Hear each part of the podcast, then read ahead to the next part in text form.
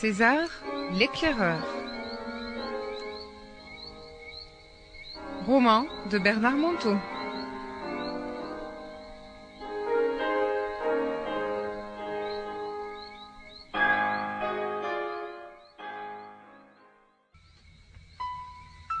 Chapitre 1er Le baptême de l'ordinaire. C'était en décembre. La vie m'avait fait mal. Pendant quelques jours, j'avais choisi la solitude, le froid, la marche. J'avais choisi de pleurer mon désespoir d'amour et d'endurer cet insupportable regard que l'on se porte contre soi-même.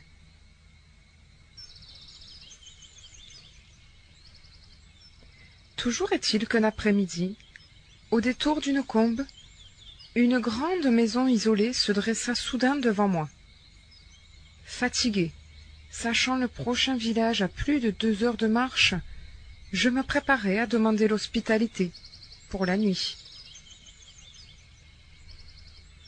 En approchant, je vis au loin un vieillard, courbé sur son ouvrage, un de ces vieux sculptés dans la pierre du pays. Pourtant, un fait anodin attira toute mon attention. Il avait des gestes souples et déliés. Il ramassait son bois comme une abeille butine les fleurs.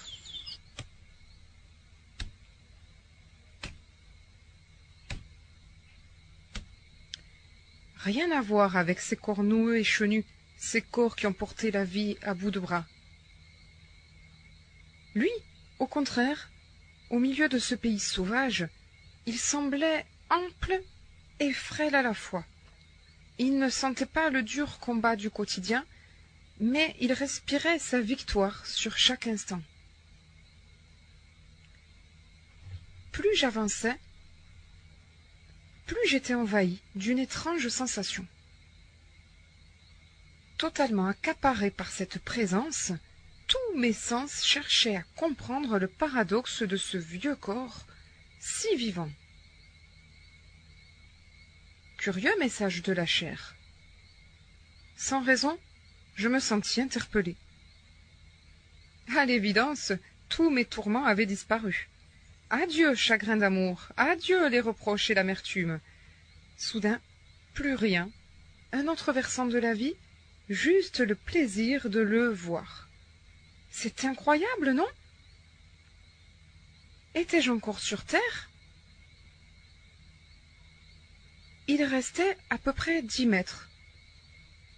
Je m'approchais, à pas lents, presque sur la pointe des pieds, pour ne pas déranger l'ordre du monde, pour ne pas perdre la saveur de cette rencontre secrète.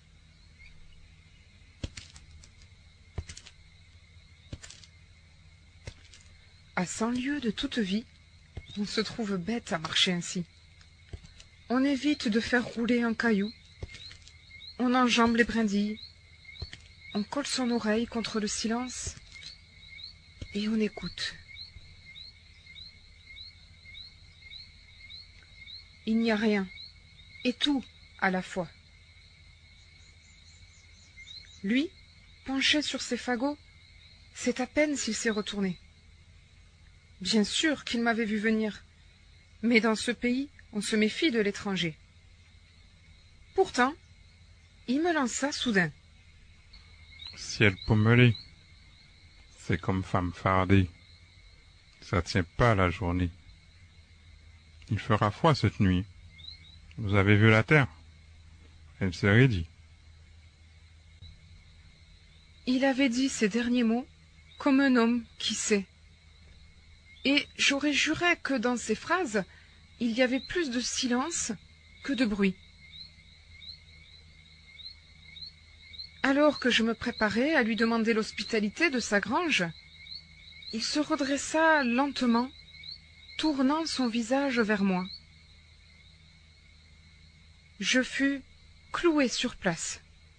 Son large sourire, l'éclat de ses yeux et ses rides en cascade comme celles d'un patriarche grec submergèrent mon âme d'un enthousiasme inexplicable. Avais-je tant manqué d'amour pour que la sympathie inattendue d'un homme me saisissent à ce point Mais que m'arrivait-il On prend peur et faim à la fois. Il faut quelques secondes pour s'en remettre. Alors, on cherche à comprendre. C'est l'erreur. Il n'y a pas de repère. C'est une autre rencontre que la mémoire ignore. C'est le coup de foudre, idiot, par surprise, par inadvertance. Le genre de truc que l'on ne vit que dans les livres et auquel personne ne croit. Soudain le silence devient indécent. On ne sait plus comment se tenir. On se dandine sur un pied, sur l'autre. On rougit comme un jeune jouvenceau devant sa bien-aimée. On est tout nu, tout nu des mois, devant un étranger. Nous étions là, l'un en face de l'autre. Depuis quand La transfusion faisait des ravages, agrandissant son sourire à la mesure de mon embarras. Mille ans s'étaient écoulés quand il ouvrit la bouche pour la seconde fois. C'est contagieux, hein? Me fit-il sur un ton narquois. J'étais démasqué, rouge jusqu'aux oreilles. Comment lui, l'étranger, il savait donc tout de ce filtre magique qui nous liait J'en étais sûr, il me regardait, transparent. Il avait des yeux, juste pour ressembler aux hommes, mais il savait lire autrement. Rien à voir avec cet air suspicieux que l'on rencontre habituellement chez ceux qui nous jaugent. Non, lui, visiblement, il s'amusait avec tendresse, il s'amusait de mon désarroi. Je sentis qu'il connaissait tout de moi. Je ne pouvais pas me l'expliquer, j'en étais certain. Pour la première fois de ma vie, j'eus le sentiment étrange de n'avoir plus rien à cacher. Cela eut pour effet de me soulager. Étonnant personnage quand même. Inexplicablement, je l'aurais embrassé. Inexplicablement, je me retenais de lui sauter au cou, m'accrochant désespérément à un ça, ça ne se fait pas. J'aurais voulu crier Oui, vous êtes contagieux, contagieux de joie. Mais malgré moi, je m'entendis bredouiller. Puis-je passer la nuit dans votre grange? Je ne vous dérangerai pas, j'ai tout ce qu'il me faut, mais je tiens à vous payer. Il me sembla que j'avais d'autres choses à lui dire, tellement plus importantes. Mais voilà, j'en étais incapable. Il fallait qu'il accepte. En tout cas, j'étais résolu à rester. Je voulais le revoir, je voulais sa présence, rien que sa respiration. Il fallait qu'il accepte. Il me répondit comme un homme pour qui le temps ne compte pas. C'est-à-dire qu'il ne me répondit pas. Cela pouvait attendre. Il se pencha, rassemblant ses fagots, reprenant méticuleusement certains nœuds qui lui paraissaient trop lâches. Il n'en finissait plus, et je trépignais d'impatience.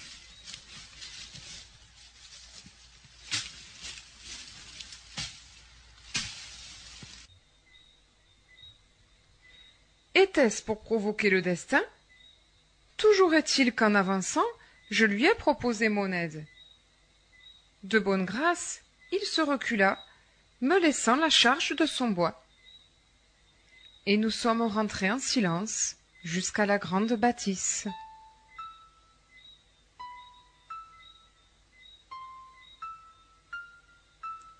Pas un mot, pas un geste de trop on aurait dit qu'avec lui, tout dans l'univers prenait sa place exacte.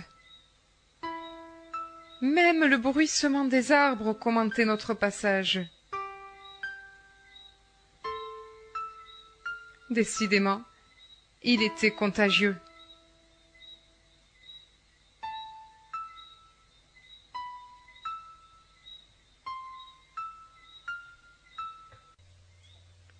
En arrivant devant la grande bâtisse, il me fit signe d'entrer. Pendant qu'il cognait ses chaussures contre le pas de la porte, je surpris son œil amusé.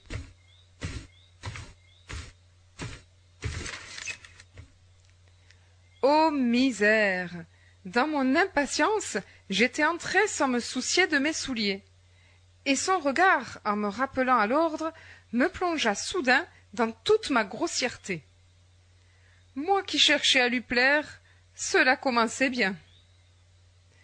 Allez savoir pourquoi, c'est le moment qu'il choisit pour me répondre enfin. Jeune homme, on ne paie pas pour dormir sur la paille, parce que l'on ne paie pas pour respirer. Allez, posez le bois vers la cheminée. C'était à la fois une remise en place de mes valeurs, mais aussi l'indulgente caresse de celui qui comprend que je sois aveugle. Décidément, ces phrases étaient bien comme son pays, m'enseignant la force des mots et des choses quand ils sont à leur place. Comment vous dire cette insupportable comparaison entre sa force paisible et ma jeunesse fébrile? J'étais à l'école maternelle, seconde après seconde, celle où l'on mesure le moindre geste, le moindre mot, pour qu'il ne nous encombre pas. Je me faisais l'effet d'un éléphant dans une campagne en porcelaine. Étrange pays, où le religieux et l'ordinaire se confondent. Étrange royaume, où conjuguer le naturel devient une messe sacrée. J'étais allé en Inde, au Japon, chercher des sages pour répondre à mes questions. Et lui, là, au milieu, au milieu de tout, il répondait sans parler. Si intensément son présent que cela devenait une cathédrale de sens. À cet instant précis, j'ai su sa contagion. Il était en ordre. Il connaissait sa place sur terre, imposant aux autres de réfléchir sur la leur. J'ai posé les fagots devant la cheminée.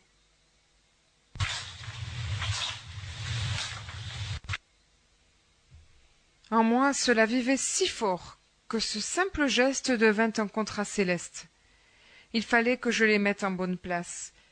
Il fallait que je pressente l'ordre des choses, que je partage cette autre dimension du monde avec lui. J'aurais voulu qu'il sache notre fraternité, qu'il la voie. Et tout ça pour trois fagots.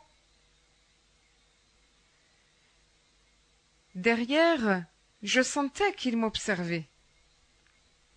Était-ce un examen de passage? Un baptême de l'ordinaire? Sa chaise grinça sur le carrelage usé.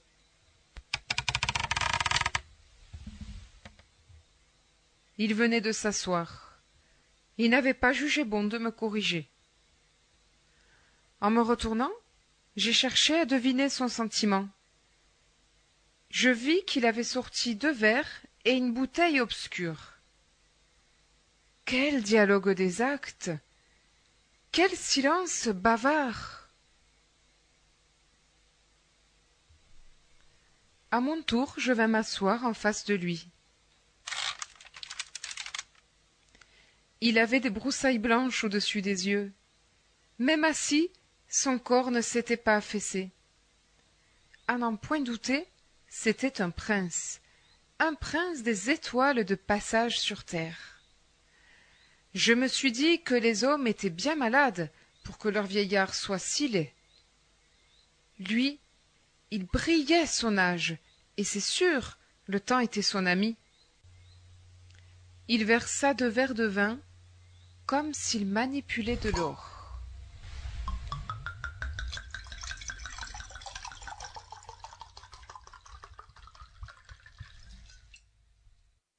J'ai cru un instant que son respect était pour la boisson. Mais lorsqu'il releva les yeux, son intensité fut telle que j'ai su immédiatement que seul l'acte de partage comptait pour lui. Il leva son verre, tout son être tendu vers moi. Nos regards se croisèrent dans une secrète intimité. Les verres n'étaient plus qu'un prétexte le toast, la boisson, les fagots.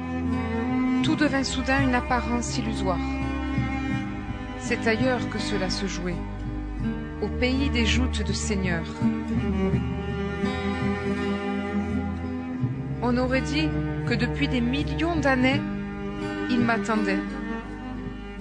On aurait dit que j'avais toujours su qu'il existait. Les choses étaient en ordre. Les mille petites choses de la vie. La poussière sur la bouteille et sur le buffet. Les photos jaunies. Habituellement, il y a toujours un grain de sable au milieu des rouages. Aujourd'hui, rien. Nous étions au milieu, l'univers à nos pieds, et partout, le feu.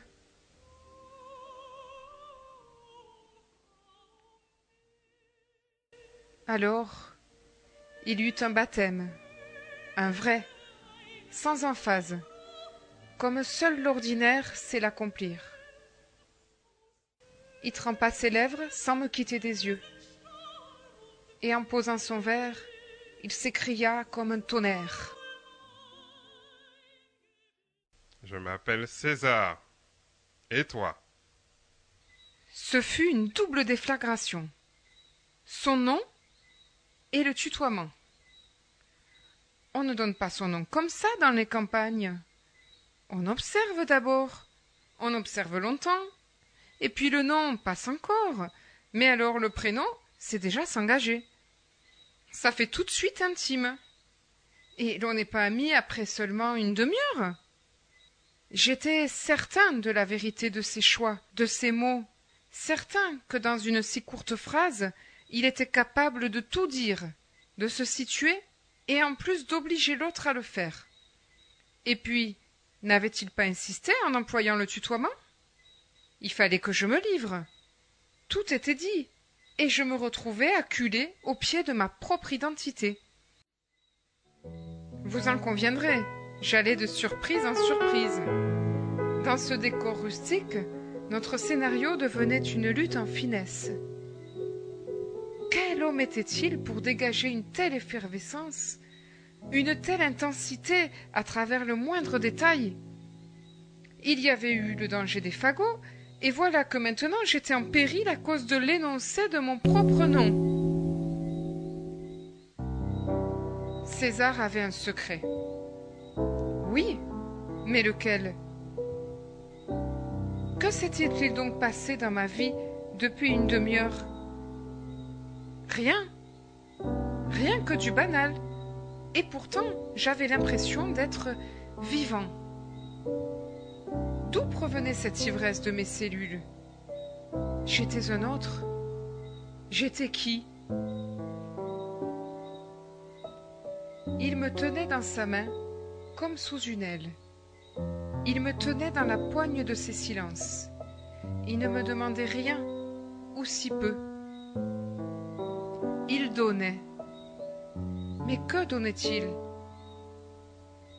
Et tout cela pour un nom, le mien, comme s'il s'agissait d'une immense confession. C'est impensable quand même. J'eus la brève sensation que je ne pourrais pas soutenir son regard. Que se passait-il? Aussi, en posant mon verre, je me suis détendu en feignant de m'intéresser à mes mains. Il fallait que je réponde maintenant, que ce baptême mutuel en finisse. Cela devenait insupportable. Quelle affaire pour échanger nos noms? C'est fou quand on y pense, comme le sacré est un feu ardent lorsqu'il est naturel. Allez, il faut me lancer, c'est le moment. Je m'appelle Jacques Vermont. Pour rien au monde, je n'aurais ajouté un commentaire. Tant dans cette maison, les mots ne doivent pas encombrer la vie. C'est une question de règle du jeu. Comme pour lui dire Je sais où tu es et je viens te rejoindre. Quelle prétention Je ne tardais pas à le découvrir, car, en relevant les yeux, j'ai surpris dans son regard l'indulgence que l'on accorde à un jeune enfant qui a fait une grosse bêtise. Moi, qui étais si fier de ma réponse brève, si fier d'avoir pu lui ressembler. À l'évidence, j'en avais encore trop dit. Et, sans même qu'il prononce la moindre remarque, je vis que mon nom de famille était un trop. Indélicatesse subtile, certes, mais avec César, rien ne se faisait dans le grossier. C'est curieux comme la moindre poussière devient une montagne quand la vie est intense. Curieux comme ce nom de famille, à peine déplacé, devenait une énergie encombrante. Au lieu de lui serrer franchement la main, je gardais comme une raideur distante, comme une prudence dans l'identité, pour ne pas me livrer tout de suite jusqu'à l'intime. Il faut en convenir, j'avais eu peur de n'être que Jacques, peur de l'intimité dangereuse que cela risquait d'entraîner. Allez, soyons clairs, j'avais eu peur de César, un point c'est tout. Il se produisit alors un retournement magique. Le vrai magique, pas celui des hystériques, mais celui de la vie. Dans le silence de notre affrontement, il vit que j'avais compris son indulgence, compris mon nom de famille déplacé. Il se détendit. Oh. Imperceptiblement. C'est de millimètres dont je vous parle. Il se détendit pour m'accueillir. Il y eut un énorme éclat de rire. Un rire si puissant que l'on sait qu'il provient du fond de l'homme. Nous avons ri si fort que nos yeux étaient en âge.